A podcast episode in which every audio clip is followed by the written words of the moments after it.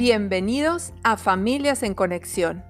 Mi nombre es Ana Esquivel y estoy aquí para guiarte hacia el encuentro con la mejor versión de ti mismo. Así como el símbolo del árbol de la vida, te invito a reconocer y nutrir tus raíces.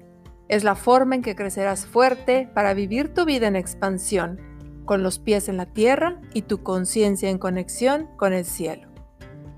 Da vida a tus sueños, a tus proyectos, a tus hijos. Aprende a sostenerte y amar quien eres, recuperando tu sabiduría y conexión contigo mismo. ¿Y qué tal si tú, permitiéndote ser tú mismo, puedes ser el cambio que este mundo requiere para que las generaciones futuras crezcan libres para simplemente ser? ¿Cuánto más podemos crear en este espacio? Bienvenidos, esto es Familias en Conexión.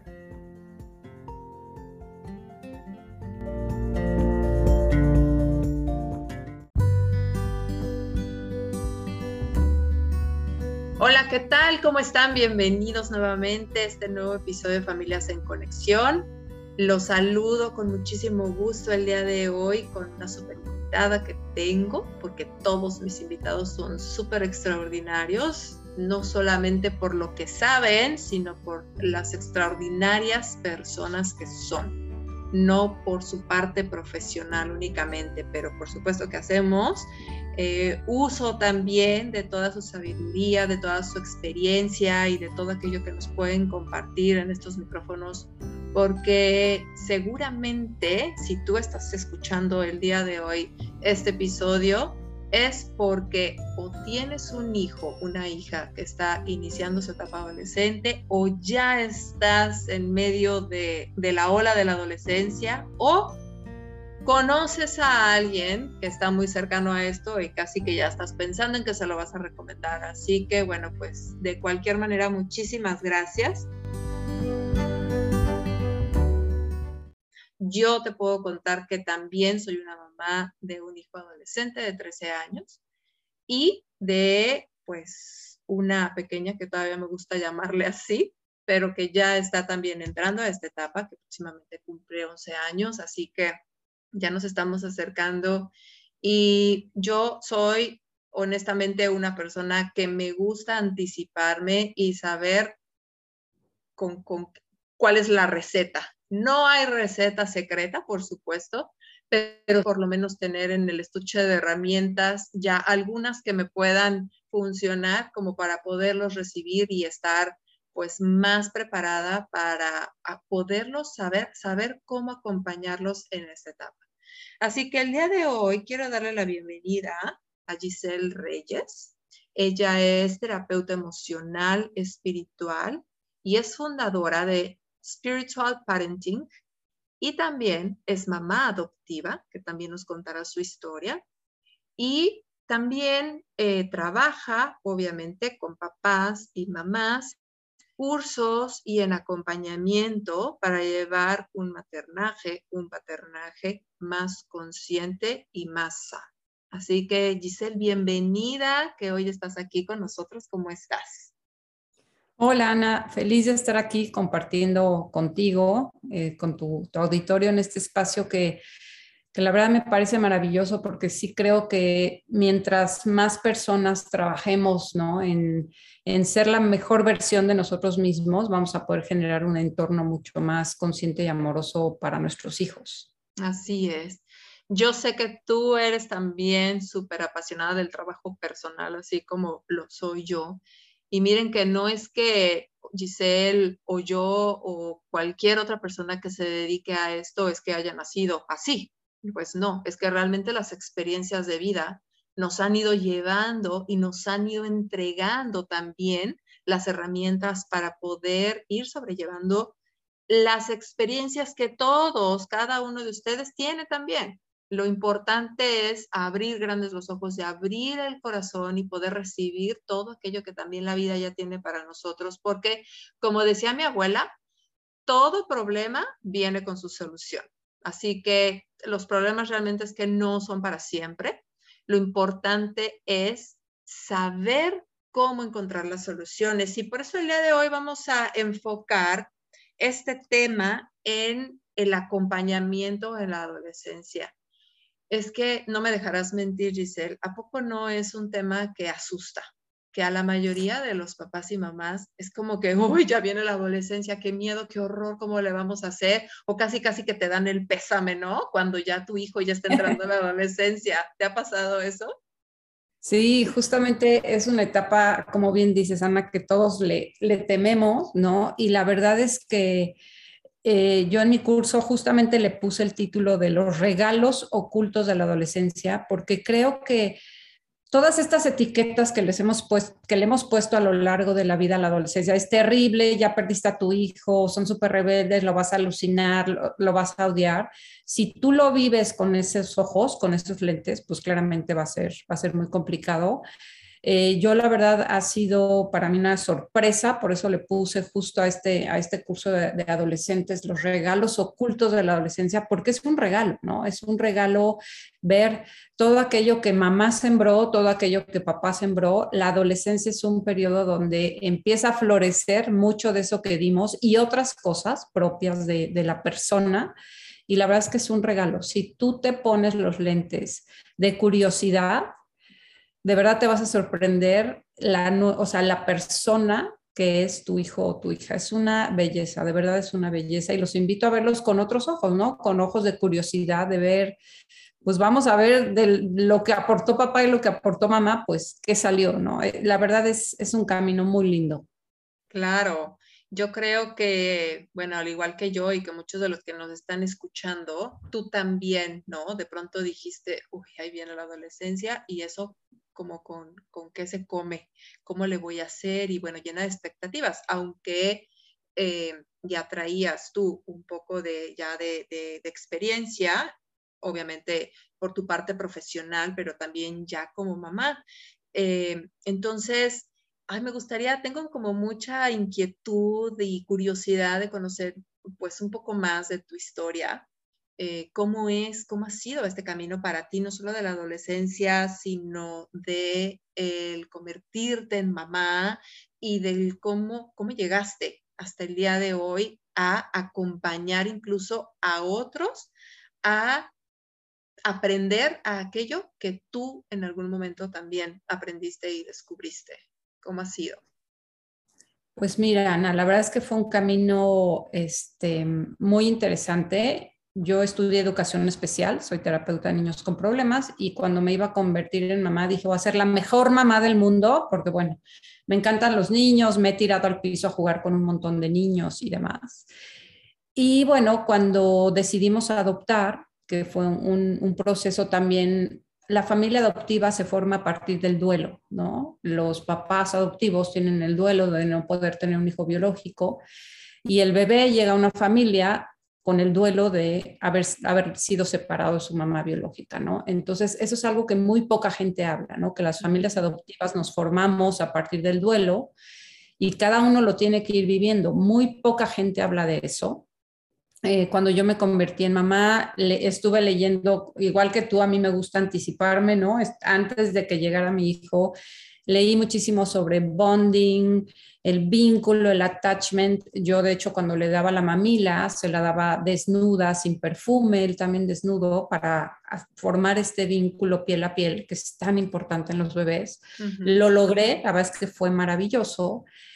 Pero cuando llegó mi hija, mi hijo tenía un año, once meses, y mi hija Carolina nos la entregaron de ocho días de nacida. Wow. A mi hijo nos lo entregaron de mes y medio. Eso fue una diferencia impresionante para ellos también, que cada uno tiene su propia historia. Ese, ese podría ser otro, otro podcast, hablar claro. como el impacto del bebé, ¿no? En ese mes y medio que estuvo en el cunero. Y yo no sabía, Ana, que existe la depresión posadopción. No lo sabía. Cuando llego, me entregan a mi hija, yo entro en una depresión posadopción y empiezo a estar de malas, histérica, agotada, cometí el error de no pedir ayuda en casa. Entonces yo tenía dos bebés, porque a veces pensamos que cuando llega el segundo, inmediatamente el primero ya es el grande, ¿no? Y no es cierto, tenía un año, once meses. No, no y la verdad, Ana, fue muy fuerte porque yo empecé a tener unos arranques muy fuertes de agresión hacia mi hijo. Él justo entró a los dos. Los dos años es una etapa donde el niño se separa de mamá. De hecho, hablando de, adolescencia, que llegaremos más a ese tema, hay tres adolescencias. Los dos años es la primera, donde el bebé se separa de mamá y necesita la fuerza de los berrinches para separarse pero en, nuestra cultura, ¿no? En México, sobre todo, es no lo dejes hacer berrinche, ¿no? Cállalo porque entonces te está faltando al respeto y bueno, ese podría ser también otro tema. Claro. Cuando mi hijo empieza con esos berrinches y demás, entra a la escuela y se empieza a generar una, una relación, Ana, muy, muy difícil para mí, donde él era muy agresivo conmigo, digo, a su edad, hoy lo entiendo, ¿no? Pero yo me volqué igual con él, era yo muy agresiva, muy violenta, me desesperaba muchísimo. En la escuela era el niño que pegaba, que pateaba, que escupía, lo cual para mí fue súper fuerte. Y la verdad, un día me senté a llorar, Ana, me senté a llorar y dije, soy un monstruo, o sea, no entiendo de dónde sale esta furia y este enojo de mí, porque mis papás tampoco eran así, entonces yo no entendía, ¿no? Y llegué con una de mis maestras de la universidad, le dije, es que algo tiene mi hijo, ¿no? Siempre los papás pensamos que es el que es el otro. Es el hijo el que está dañado.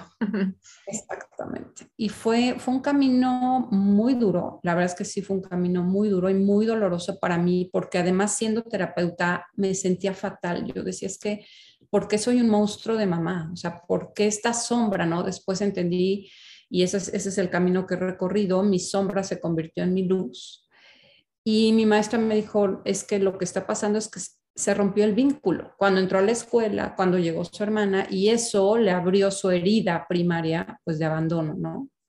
Entonces me dijo, tienes que restablecer el vínculo, pero para eso pues tienes que iniciar un proceso personal para trabajar contigo. ¿De dónde viene pues esa sombra, no? Y fue un proceso, Ana, de tres años aproximadamente, donde yo entré en un trabajo personal que al principio dices, wow, o sea, ver mi sombra no fue nada bonito. Sin embargo, aprendí, aprendí a quererla, aprendí a verla, aprendí a tener compasión conmigo misma. De hecho, el primer tatuaje que me hice es en la columna vertebral, aquí en la nuca, y dice compasión porque un día me senté a llorar otra vez en el piso y dije, si no tengo compasión por su historia, ¿no? Y por mi sombra, no la vamos a librar. Y ahí empecé el camino a decir, yo me voy a dedicar a trabajar con esta parte de mí para, pues, para sacar adelante a mi familia, ¿no? Y entonces inicié ese proceso eh, a la par comencé a dar cursos a mamá sobre vínculo, cómo formar el vínculo, cómo no romperlo, y lo hacía como desde esta parte teórica, ¿no? Que fue muy lindo, pero a mí me daba todavía muchísima pena compartir pues lo que yo hacía, ¿no? Porque mi hijo lloraba y yo era, pues no, típico de una nalgada y a la cuna, ¿no? Y el time out y cosas que eran, bueno, terribles, pero pues también tenemos que entender que siempre hacemos lo mejor que podemos, ¿no? Y yo en ese momento no lo podía hacer distinto, lo hacía con una respuesta muy baja, muy, muy baja, y poco a poco fui trabajando en mí, en mi sombra. Y bueno, pasó el tiempo, restablecí el vínculo con él, todo iba bastante bien y cuando él tenía 10 años eh, me divorcié, que para mí fue un golpe durísimo y para ellos también, porque justo mi hijo había terminado su terapia de adopción, su terapia emocional, donde ya había llegado como, como a la aceptación y bueno, viene el divorcio, ¿no? Entonces para mí fue algo terrible, para ellos otra vez se, aviva su herida de abandono. Y ahí es donde comencé, Ana, un proceso, un camino interno, un proceso personal, espiritual, donde pues literal me agarré de la espiritualidad. Yo dije, tengo que salir de esto de alguna manera. Y, y, creo que lo más valioso de las cosas que nos pasan, como decía tu abuelita, ¿no? Los problemas siempre llegan con una solución. Para mí la clave fue cuando te sucede algo muy fuerte, en quién me convirtió esa persona. O sea, no es tanto preguntarme por qué a mí, sino es como decir, ¿y en quién me convertí a raíz de eso? ¿no? Y yo me convertí en una mujer donde empecé a trabajar mis sombras, donde empecé a ver como todas estas, estas áreas de mi vida en las que a veces vivía en automático, ¿no? Donde ya ni conectaba con nada, iba, venía, pero sin estar como con el corazón abierto. Fue un proceso para mí de dos años, ¿no? Un trabajo personal Y ahí fue cuando de pronto dije, Ana, es que tengo que compartir esto con otros papás, pero desde lo que me pasó a mí, o sea, ya no tanto la parte teórica. Y ahí fue cuando empecé a, formar este estilo de maternaje y paternaje espiritual, porque claramente con el divorcio, pues yo tenía muchísimo miedo, mucho enojo, mucha angustia. Entonces, por un lado tenía que contener a mis hijos, pero por otro lado, pues tenía yo que trabajar con mis propias emociones, ¿no? Y también, pues, otro duelo, ¿no? Vino otro duelo bastante fuerte. Sin embargo, creo que a lo largo de, de, estas, de estos momentos claves en mi vida, lo que yo he visto en mí, ¿no? En mi alma, mi alma es un alma muy resiliente, porque siempre como que busco la forma de cómo esto que me pasó lo puedo, puedo dar una respuesta más alta, pero cómo lo puedo compartir para otros que también están pasando por ahí. Esa es mucho como mi filosofía. Y entonces empecé a compartir los cursos, pero ya desde el lado espiritual. Empecé a compartir lo que a mí me pasaba, cómo salía, yo les digo a las mamás, todas tenemos una Úrsula que llevamos dentro, cómo salía mi Úrsula y me ponía como loca y agarraba a mi hijo y lo aventaba en la cuna y le pegaba. Y, después, entonces yo decía, bueno, cuando llegue la adolescencia, si yo no trabajo en mi sombra, o sea, esto no va a jalar, o sea, no hay forma.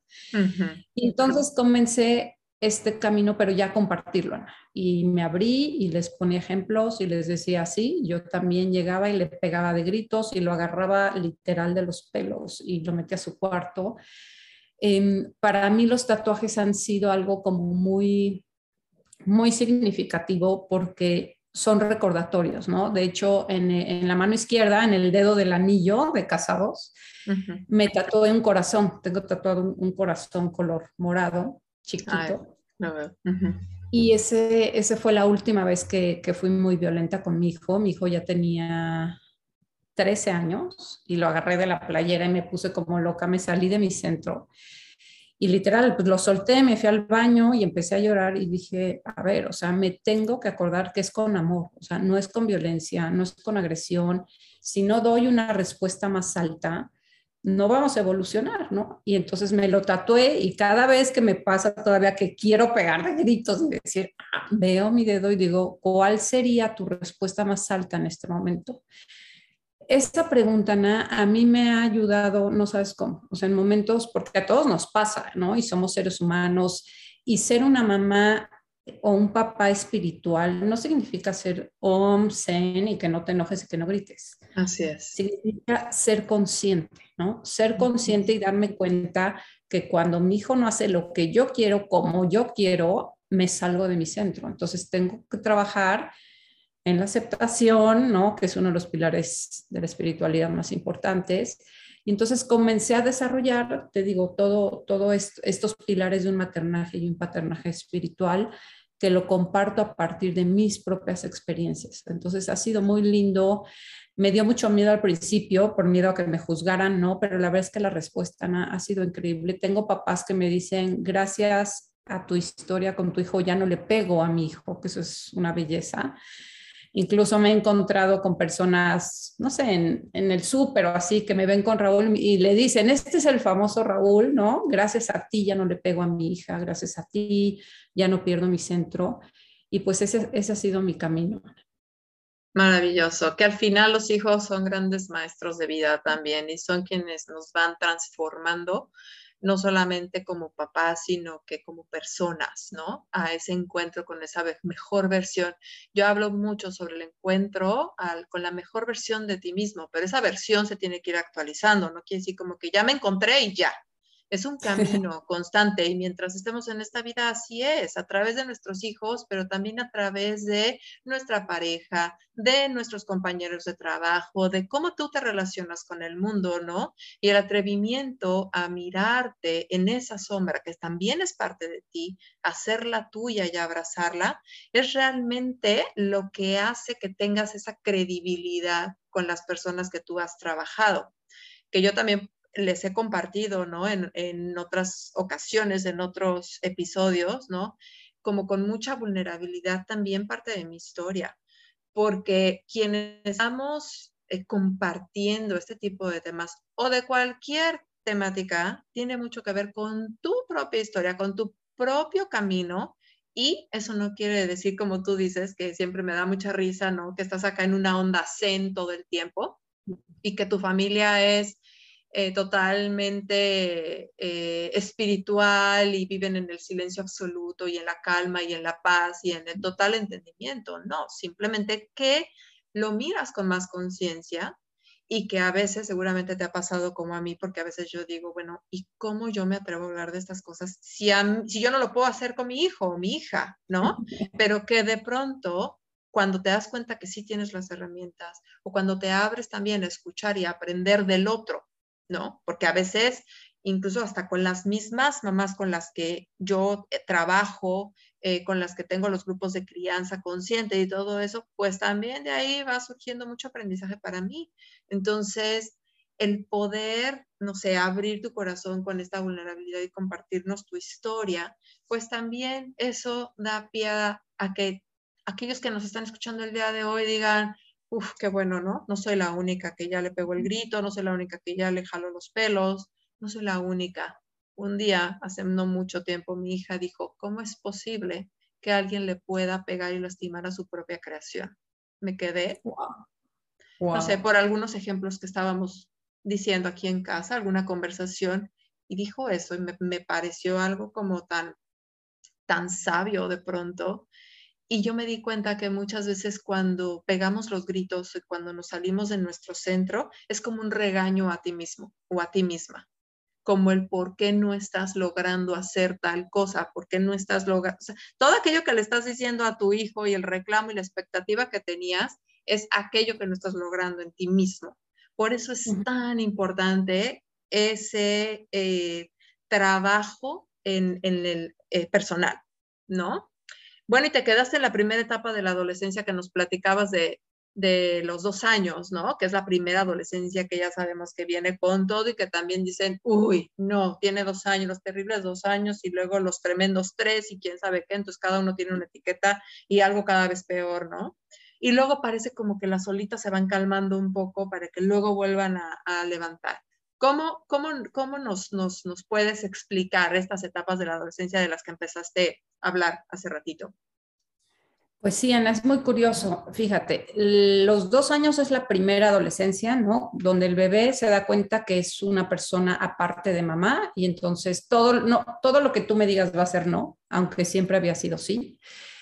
Y después viene un periodo que le llamamos periodo de latencia, que es como de los cuatro años hasta los diez u once, que es un periodo de mucha flojera, porque, bueno, tiene sus pros, porque ya no necesitas como hacer todo por ellos, ¿no? Ya no los cargas para bañarlos, los cargas para la silla, para que comen, ya. Es como físicamente es menos cansado es un poco de flojera porque es como repetir lo que ya saben, ¿no? Y tienen ocho años y agarran la pizza y se limpian en la playera y tú, a ver, agarra la servilleta, o sea, ya lo sabes. pero veces como te lo tengo que decir? Exacto.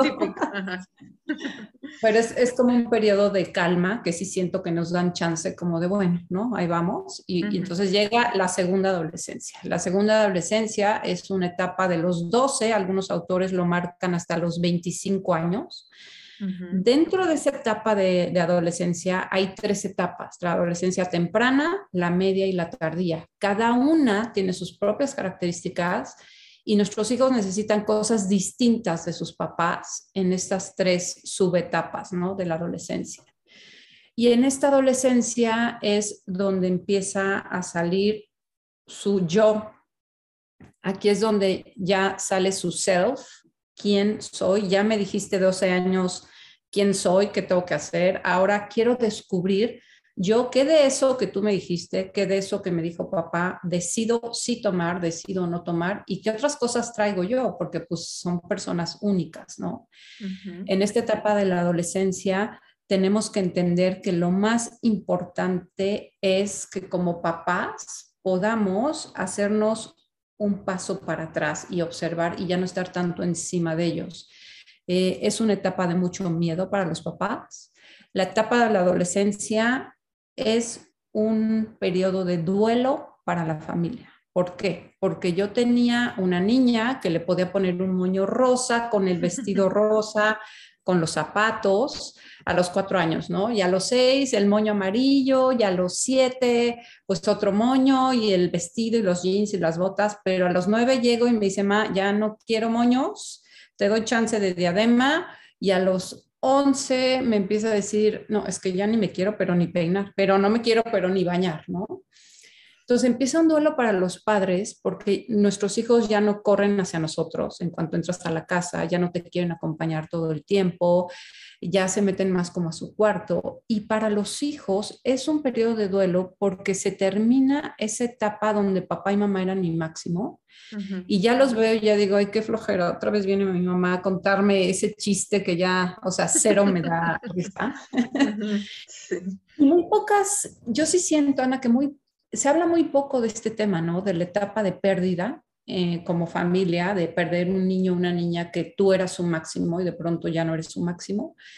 Y para los niños, yo ahora, fíjate qué chistoso ahorita que hablamos del miedo, yo decía, siempre me buscaba, ¿no? Das terapia a adolescentes y yo no, no, no, les, les huía, ¿no? Justamente por, por, esta etapa y cuando me tocó prepararme eh, para, pues para mis hijos, ahora Raúl tiene 18, Carolina tiene 16, la verdad es que como lo he ido descubriendo, es un gran regalo, es un gran, gran regalo. Y cuando fue muy chistoso, pero bueno, así dicen en la parte espiritual, cuando el alumno está listo, llega el maestro ah, y empezaron a llegar muchísimos adolescentes conmigo a terapia. Y lo que ellos me comparten, Ana, es que sí extrañan muchas cosas que hacían en familia, ¿no? Cuando eran chiquitos, este, extrañan como poder salir con sus papás todo el tiempo, pero dicen, es que es muy raro, porque sí lo extraño, pero me da la peor flojera y no quiero estar con ellos, ¿no? Entonces, el adolescente se la vive en una ambivalencia todo el tiempo, es me educaron mis papás, me inculcaron esto, pero mis amigos me proponen esto, ¿qué hago? Y, están en una constante lucha, ¿no? Esa es la, segunda adolescencia, de los 12 a los 25. Y la tercera adolescencia es a partir de los 40, ¿no? De los 40 a los 50, por ahí. O sea, los papás de los adolescentes. Exacto. La familia de adolescentes, ¿no? Exacto. Cuando nuestros hijos están en la segunda adolescencia, nosotros papás estamos en la tercera. ¿Qué implica la tercera? La tercera adolescencia es justo ese momento donde volteas hacia atrás y dices, wow, o sea, te cae el 20, como decimos, de que cada día es un día menos. Empiezas a ver tu historia, qué logré, qué no logré, hacia dónde voy, qué es lo que, o sea, ¿Qué me queda? Hay mucha gente que entra en una depresión muy fuerte, ¿no? La crisis de, los, de los 40, la crisis de los 50. Eh, cuando los adultos no tienen resuelta la segunda adolescencia, te puedes dar cuenta porque de repente mamá se viste igual que su hija adolescente, ¿no? O hay papás, yo tengo adolescentes en terapia que me dicen, es que mi papá va al antro conmigo y con mis amigos y a mí eso no me gusta. Se hacen amigos de los amigos, ¿no? E incluso de sus hijos. De sus hijos.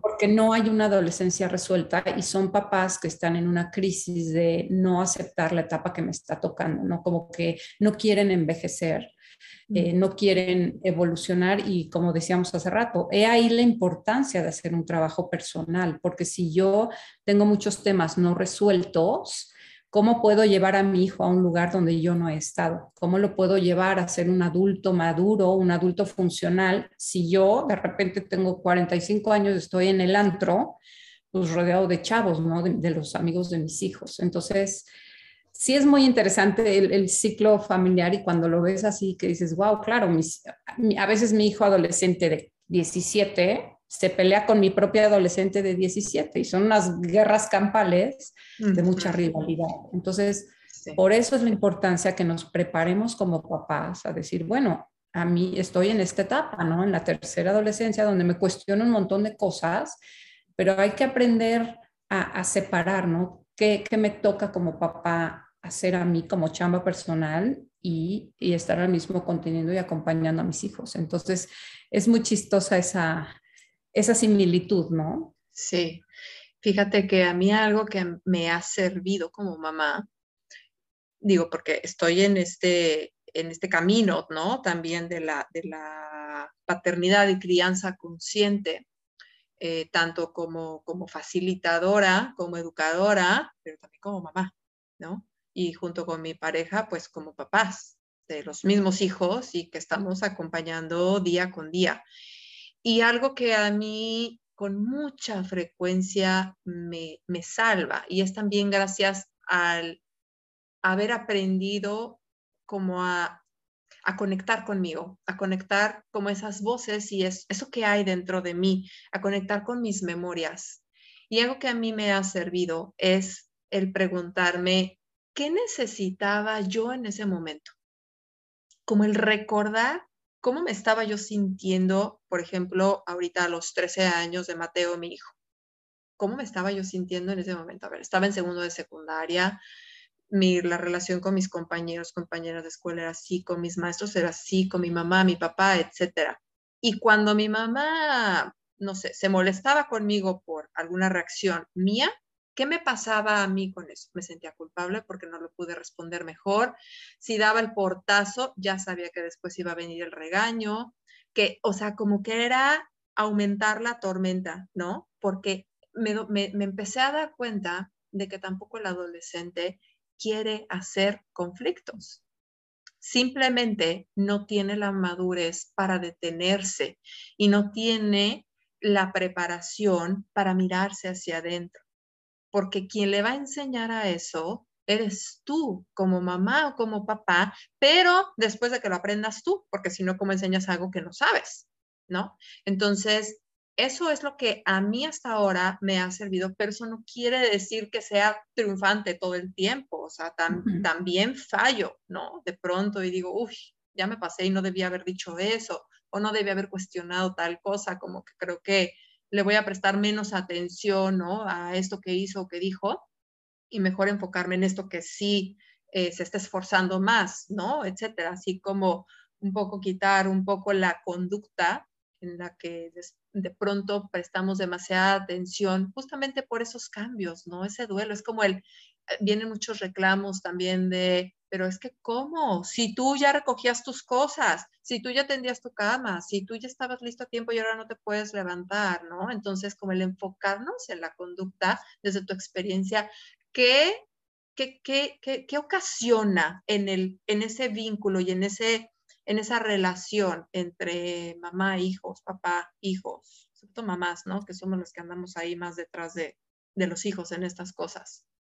Sí, fíjate que eso es lo, más importante, Ana. Lo que yo siempre les recalco a los papás es como les decía, o sea, ya educamos, hasta los 12 ya educamos, ¿no? Punto, ya inculcamos, ya todo. Muchos papás se angustian y me dicen, no, y ahora no me digas eso. No, no, o sea, no, calma, calma, no pasa nada. ¿Qué significa? Que tú ya educaste, ¿no? Y ahora en la adolescencia se trata de iniciar una nueva danza es una danza entre confiar lo que inculcamos, los valores que dimos y formar. Ya no es una parte de enfocarme en la conducta. Si como papás en la adolescencia nos enfocamos en la conducta, se va a romper la relación. ¿Por qué? Porque claramente el estar encima de ellos y recoge tu cuarto y la ropa, pero los zapatos, pero no sé qué, o sea, el niño lo que menos va a querer en el adolescente ahora es estar con nosotros. En esta etapa de la adolescencia, Nat, los papás tenemos que entender algo que es muy, muy importante. El adolescente se va a empezar a relacionar con nosotros poniendo una frontera y haciendo contacto de repente. La frontera nos queda clarísimo porque se empiezan a meter en su cuarto, se ponen sus audífonos, están metidos en su celular y no nos pelan. Y el contacto lo hacen de manera inhábil. A mí me gusta mucho usar estas palabras eh, que vienen de la filosofía budista, ¿no? En cuanto a la expresión de las emociones, lo, podemos hacer de manera hábil o inhábil. El adolescente generalmente lo hace de manera inhábil, porque no tiene, como bien decías, la madurez ni emocional y mentalmente su cerebro se está preparando para un montón de cosas. Entonces es como si no tuviéramos acceso, si, si el CPU, como cuando se quedaba atorada la computadora, así está el cerebro del adolescente. Entonces, el adolescente va a hacer el contacto de manera inhábil. ¿Qué significa eso? Que a lo mejor está encerrado en su cuarto y de repente llega a la cocina, pero está pegado al celular, ¿no? O está con una cara del tamaño del mundo. Y entonces, si tú como papá le empiezas a decir, es que mira, ¿para qué sales de tu cuarto si vas a estar con esa cara, no sé qué, mm. bla, y le empiezas a dar el sermón, ¿qué va a hacer el adolescente? Va a decir, gracias, me voy a mi cueva. Entonces, tenemos como papás que enfocarnos en la relación. Ojo, lo importante es que salió de su cueva, que seguramente huele a rayos y que seguramente está súper desordenada. Todo el espacio físico de una persona tiene que ver con su estado emocional, con su estado interno. Y eso a mí me cayó el 20, como dices, Ana, cuando nos pasa, o sea, vemos hacia adentro. Cuando yo me divorcié y me cambié de casa, que me cambié de ciudad, me fui a, otro lado, me vine a vivir a un pueblito.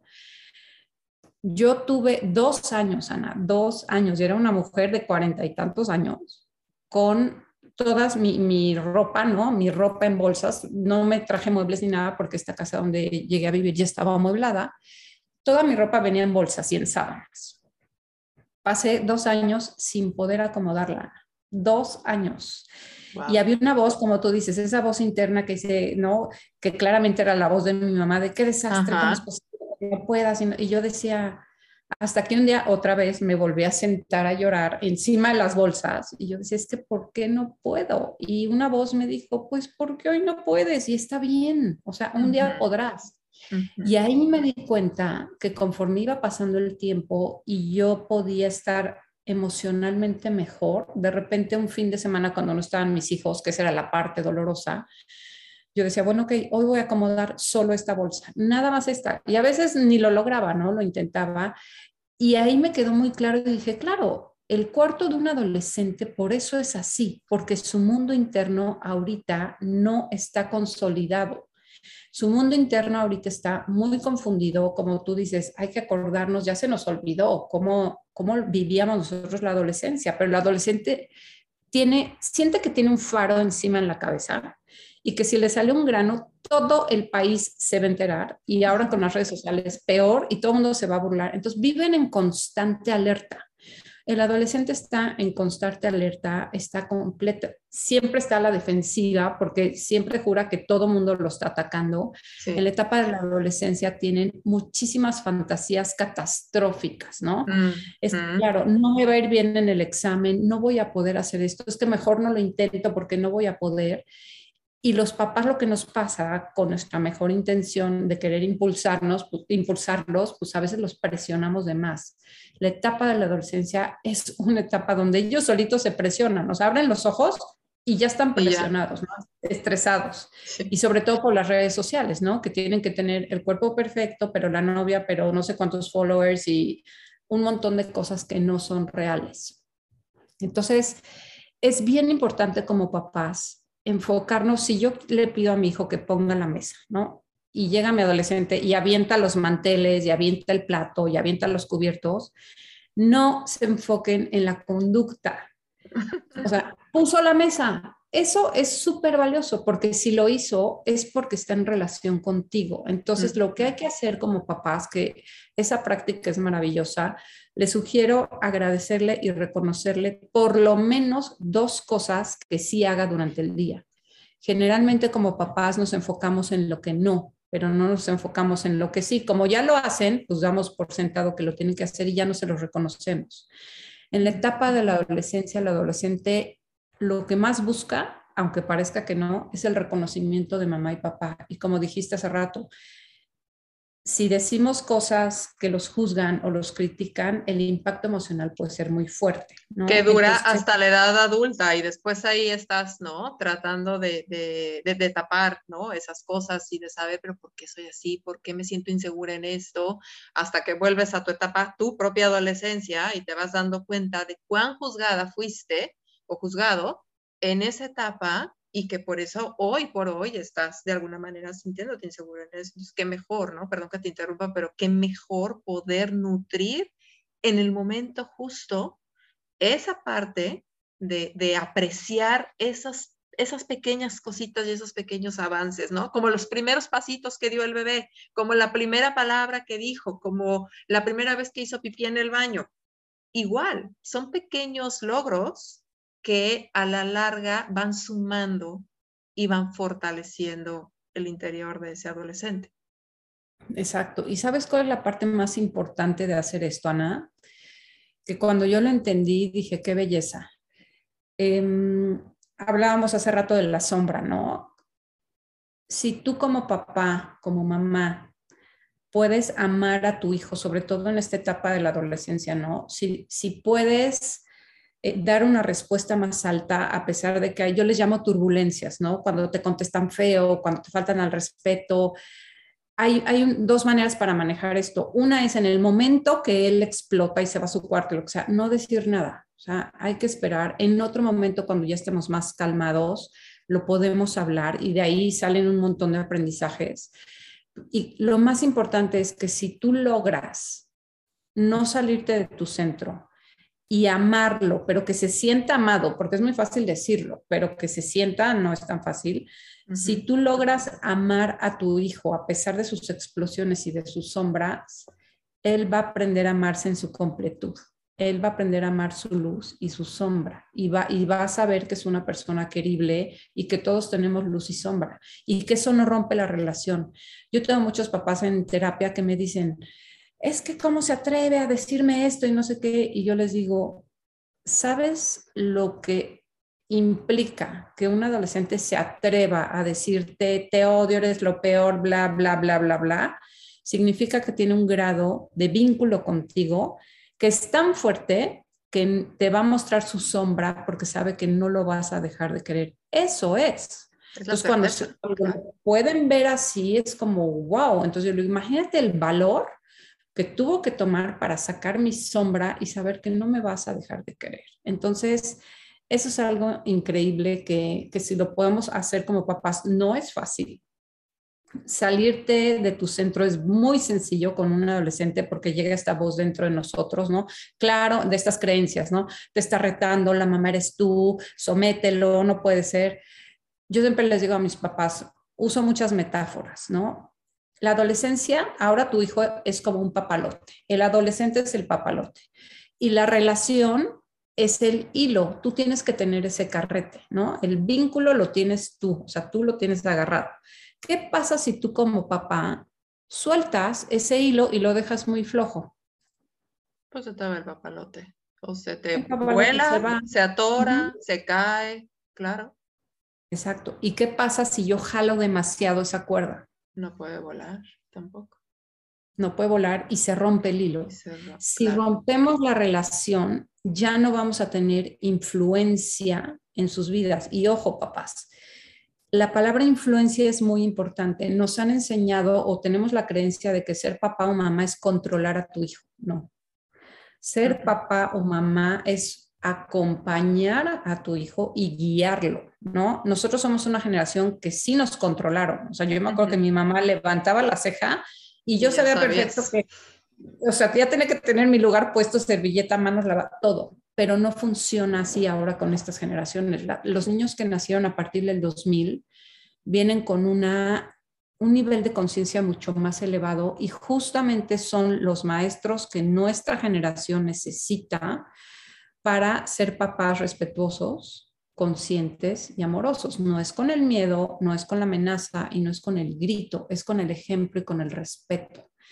Muchos adolescentes que tengo en terapia me dicen, es que, ¿por qué me piden respeto si a mí no me respetan? Y yo le digo, tienes toda la razón, pero somos una generación que era porque lo mando yo, ¿no? Incluso hay un libro que se, que se llamaba así. Porque lo digo yo. Eso es lo, más importante, Ana. En la adolescencia, de verdad, lo que yo le sugiero, el trabajo personal que yo he hecho y que me sigue costando a veces, como a todos, es enfocarme en la relación, no en las formas.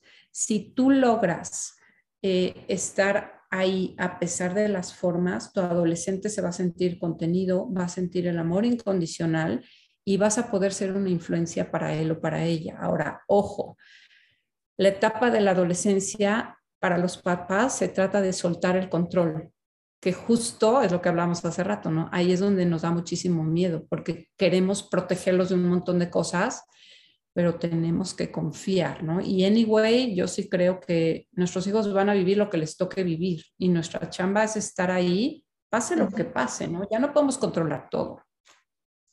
Esa es la conexión. Por eso este proyecto se llama Familias en Conexión, porque es la conexión contigo mismo, como persona, no solamente como mamá o papá, sino como persona, cómo es la conexión que tienes contigo, cómo te escuchas, cómo te hablas, cómo te relacionas contigo y de a partir de ahí, cómo te estás relacionando con el otro, ya sea con tus hijos, con tu pareja, con tus padres, tus hermanos, etcétera, etcétera. Y de ahí, bueno, a, áreas sociales más, más, más grandes, ¿no?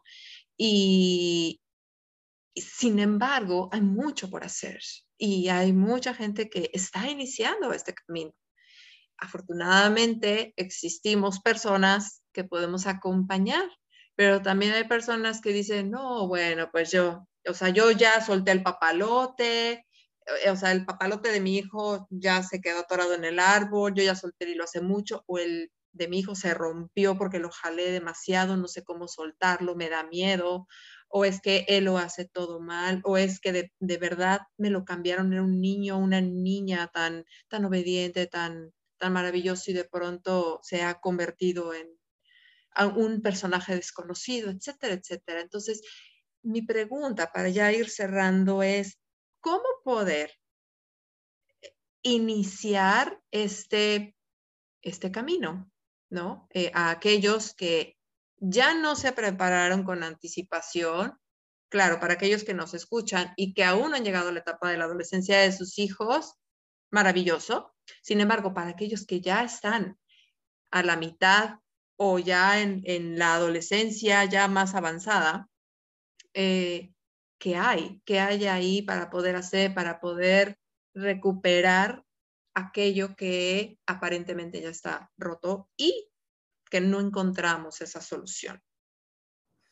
Sí, eso es muy lindo, Ana. Fíjate que siempre hay tiempo, siempre hay tiempo para retomar, siempre completamente hay tiempo. Yo tuve una vez una abuelita, una abuelita que había roto el vínculo con su hijo, tenía 45 años y decía, es que lo quiero restablecer porque me estoy perdiendo a mis nietos, ¿no? Mm.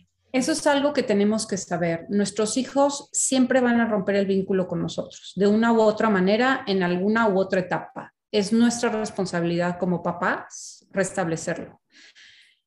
Seguramente algunos de ustedes tendrán esta voz de claro que no, pero si la mamá soy yo, el papá soy yo, el niño es el que tiene que venir. No, en el tema de vínculo es el adulto quien da, quien contiene y quien acompaña. Esa es mi responsabilidad como adulto.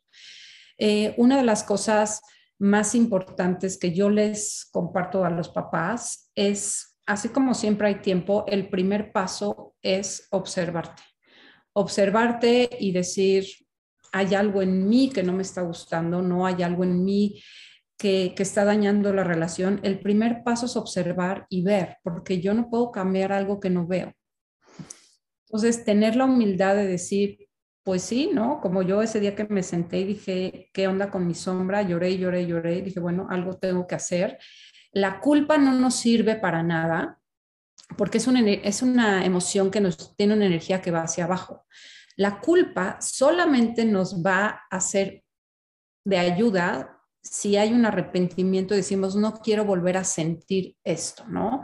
Ya le pegué a mi hijo, lo jalé de las orejas, la jalé de la trenza, le dije que era X o Y o Z. Esta, esta sensación que me quedó después de eso no me gusta. ¿Qué puedo hacer para cambiarlo? Ese es el primer paso, ¿no? El poder elegir, lo quiero hacer diferente, ¿no? Y son, yo siempre les digo a mis papás y a mis mamás, son baby steps, vas a dar un paso para adelante, tres para atrás. A mí me pasaba, o sea, yo les juro que en las noches acostaba a mi hijo y me iba a dormir y lloraba y decía, es que mañana no le voy a pegar, mañana de verdad no lo voy a hacer. Y abría yo la puerta de su cuarto, siete de la mañana, él tenía dos años, y me decía, tonta mamá. Y yo decía, no puede ser. Y había veces que sostenía el no agarrarlo así de, y había veces que no, y yo decía, me tengo que enfocar en que por lo menos una vez no lo agarré feo, ¿no? en este maternaje y paternaje espiritual que yo les comparto a los papás, existen cinco pilares. Uno que es muy práctico, que les puede servir muchísimo, es cuando estés a punto de estallar, ahí es cuando estamos funcionando desde el cerebro reptiliano, ¿no? Que el cerebro reptiliano es un cerebro impulsivo. Entonces, si tu hijo te contesta, ay, pues no lo voy a hacer, y hazle como quieras, y se prende tu cerebro reptiliano, les sugiero dos cosas. Uno, que se muevan del lugar, o sea, que físicamente caminen hacia otro lado porque ahí distraemos al impulso y que después se hagan esta pregunta. ¿Cuál sería mi respuesta más alta en este momento? ¿Pegarle a mi hijo? ¿O cuál sería otra respuesta? Y a veces la respuesta más alta es irte al baño, meterte a tu coche, eh, salir corriendo, eh, hablarle a tu comadre. En el momento en el que tú eliges dar una respuesta más alta, estás iniciando un camino espiritual de transformación hacia una conciencia distinta. Y son, como les digo, a veces lo vas a lograr, es como cuando son chiquitos, dices, bueno, ya no le voy a gritar, a lo mejor te aguantas si le gritas y después dices, ay, no debí de haberle gritado. Y la siguiente a lo mejor logras no gritarle y después o sea, es un camino, ¿no? El camino de sanación es arriba, abajo, a veces en medio, a veces otra vez hasta arriba, a veces abajo. Y el chiste también que les puedes, que puedes entender, como tú dices, Ana, ver, el chiste es ver qué me hizo salirme de mi centro. No es mi hijo. Como dice Ana, ¿no? Las personas con las que convivimos son los mensajeros, yo les llamo mensajeros, o sea, vienen a detonarnos botones que yo necesito evolucionar, ¿no? En los cuales necesito trabajar. Entonces, obsérvense, ¿no? ¿Por qué me salí de mi centro? Ah, pues porque estoy cansada, porque no dormí bien, porque eh, tengo hambre, o sea, hay un montón de cosas, ¿no? Y, el chiste es poder llegar a, un nivel de conciencia y como les digo, no se trata de ser zen, om y que no pase nada, se trata de observarnos y cada vez entendernos un poco más y reflejárselo al otro. Mi vida, lo siento, perdí el control, te pegué de gritos, estoy trabajando en eso, ¿no? Y puedes tener diálogos muy interesantes con tus adolescentes y eso, como decías antes, Ana, los va a ayudar para cuando a ellos les pase eso, ¿no? Así es. Maravilloso, me encanta. Sí, definitivamente es un, es un trabajo para toda la vida. Al final uno elige ser papá, mamá y a veces no lo eliges, pero te llega la oportunidad de ser mamá y papá y es uno de los caminos, no es el único, pero es uno de los caminos más transformadores para el ser humano.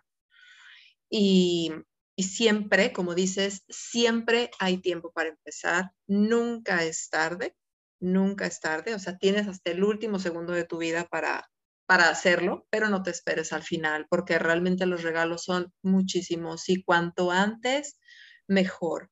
Yo te compartía antes de empezar, ¿no? Y que me gustaría repetirlo porque a veces no sabemos cuáles son los regalos que las adversidades nos traen también y que muchas veces eso también fortalece.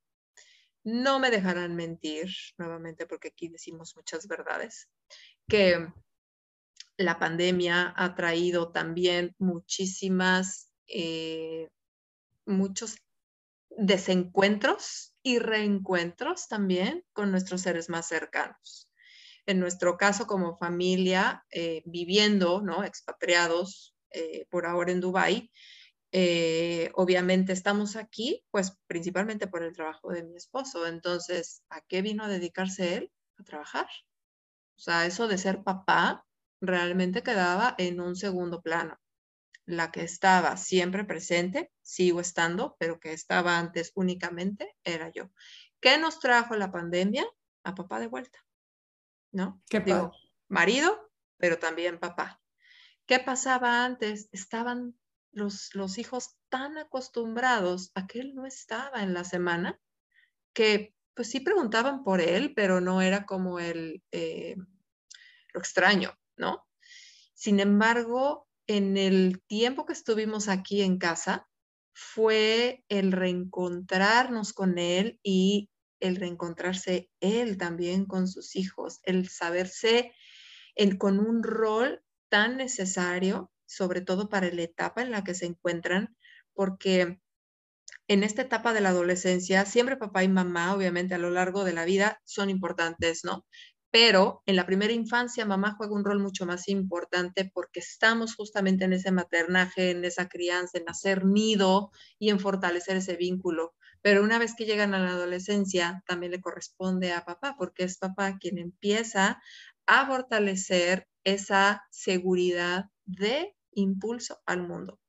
Entonces, el que él pueda estar en casa hoy por hoy ha sido un gran regalo gracias a la pandemia y que hace dos días que fue el cumpleaños de papá, eh, mi hijo de 13 años le dijo, no tengo palabras para expresarte cuánto te amo. Entonces, el que tu hijo de 13 años te pueda decir eso es porque realmente hay algo ahí, ¿no? Que estás, que estás haciendo y que estás haciendo presencia, ¿no?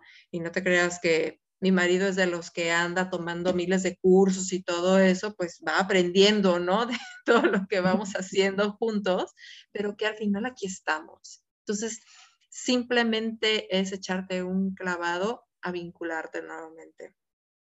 Y si no lo puedes hacer solo, siempre, siempre habemos quienes podemos acompañar, ¿no? Así que, Gisela, ha sido un súper placer tenerte aquí el día de hoy. La verdad, ha sido una plática que, que ya se nos fue el tiempo y que podríamos seguir, por supuesto, pero lo vamos a dejar, como dijiste, para otra ocasión, porque creo que podemos seguir extendiéndonos, porque la verdad es que hay siempre mucho que compartir, ¿no? Pero creo que por el día de hoy vamos a, dejarlo hasta aquí porque creo que también para la audiencia será muy interesante escucharlo no solo una vez, sino varias veces porque hay mucho, mucho que retomar, que hacer conciencia y eh, pues por supuesto que, eh, como les decía al principio, Giselle eh, da cursos, eh, da facilitaciones, acompañamientos también y dejaré también, eh, Giselle, en la descripción tus datos para que la gente que esté interesada pueda también ponerse en contacto contigo, que, seguramente sé que algunos lo harán, ¿no? Así que, pues mil gracias nuevamente por, por haber aceptado esta invitación. Ha sido un súper gusto tenerte aquí. No, muchas gracias a ti, Ana. De verdad es un placer y yo creo que mientras más personas podamos compartir este, este andar hacia un maternaje y un paternaje más consciente, el mundo de verdad va, va a evolucionar. Yo tengo, tengo confianza en eso.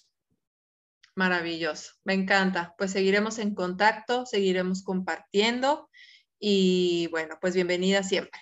Nos vemos para la próxima. Encantada, mil gracias. Bye bye. Bye.